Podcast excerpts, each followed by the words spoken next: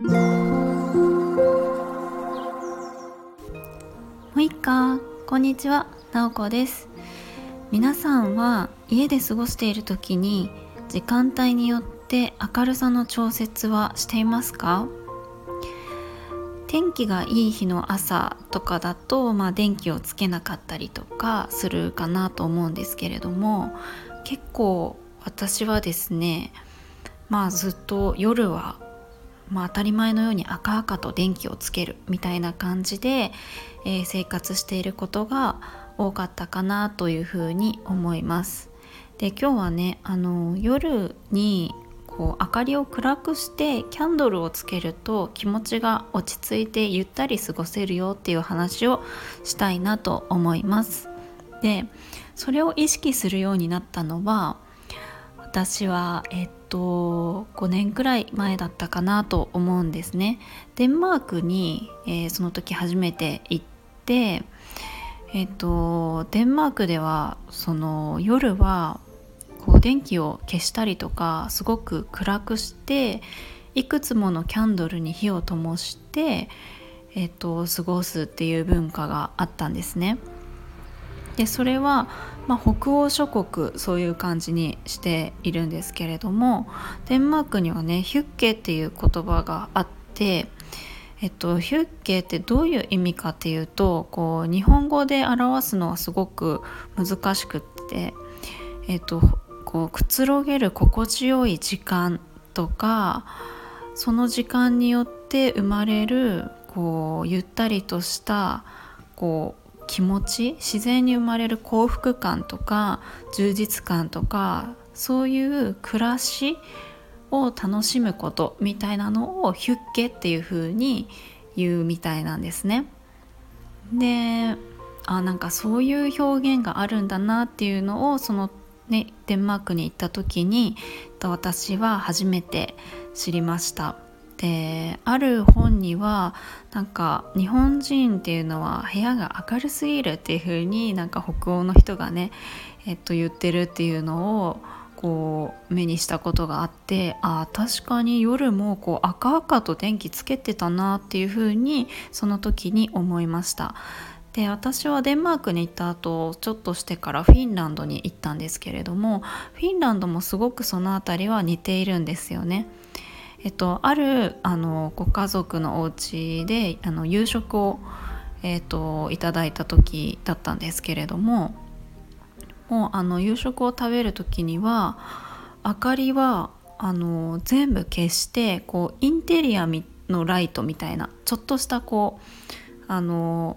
光ありますよね。そういうのはつけるんですけれども、えっと、こうリビングの上にあるような電気は消すんですね。なのでインテリアみたいなちょっとしたライトとあとこう暖炉があったのでそこの光もあったかな。そしてキャンドルっていう感じでそういうちょっとした光をたくさん集めてちょっとこう薄暗いようなところで夜ご飯を食べるみたいな感じだったんです。すごく素敵だなと思って気持ちが落ち着くしちょっと特別な空間のような感じがするんですよね。なんかそれを経験してあなんかこう明るさを調節するだけでこんなにもこう気持ちがあの気持ちのこう落ち着きっていうのが変化するんだなっていうのを体験しました。で最近読んだ本には、うんとえーと、人はこう火を使えるようになってから言語が発達していったっていう話が書いてあったんですね。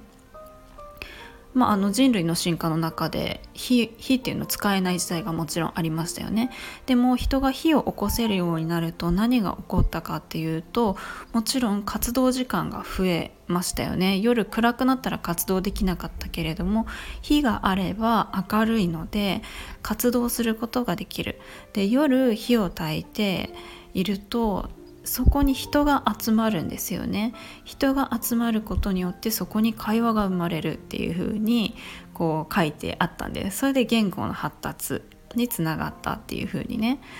確かにその火の光ってこうなんとなく眺めてしまうし人がちょっと集まることでこう対話が生まれるような感じがします。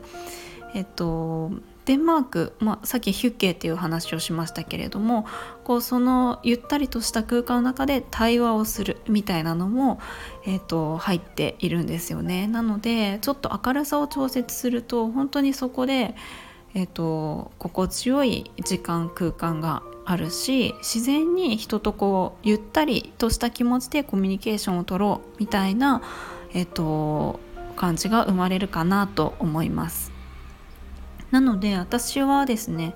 夜になると意識的に明るさを調節するようにそれからなりました。なんでもちろんなんか明るければ明るほどいいみたいななんかというよりかは何でしょうね。なんかあんまり意識してなかったんですよねそれまで。でもちょっと光をこう落としてみると何でしょうね。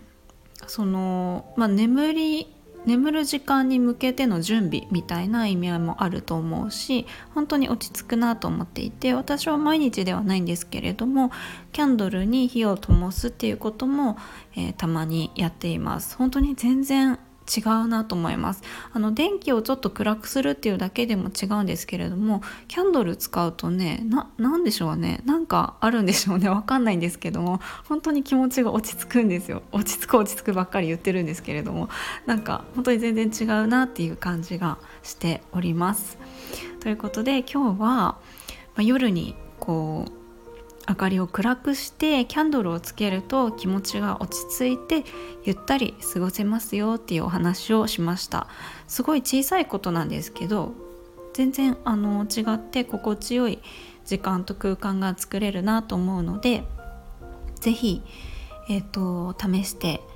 みてもらえたらいいなと思います。それでは今日も最後まで聞いていただきありがとうございます。もいもーい。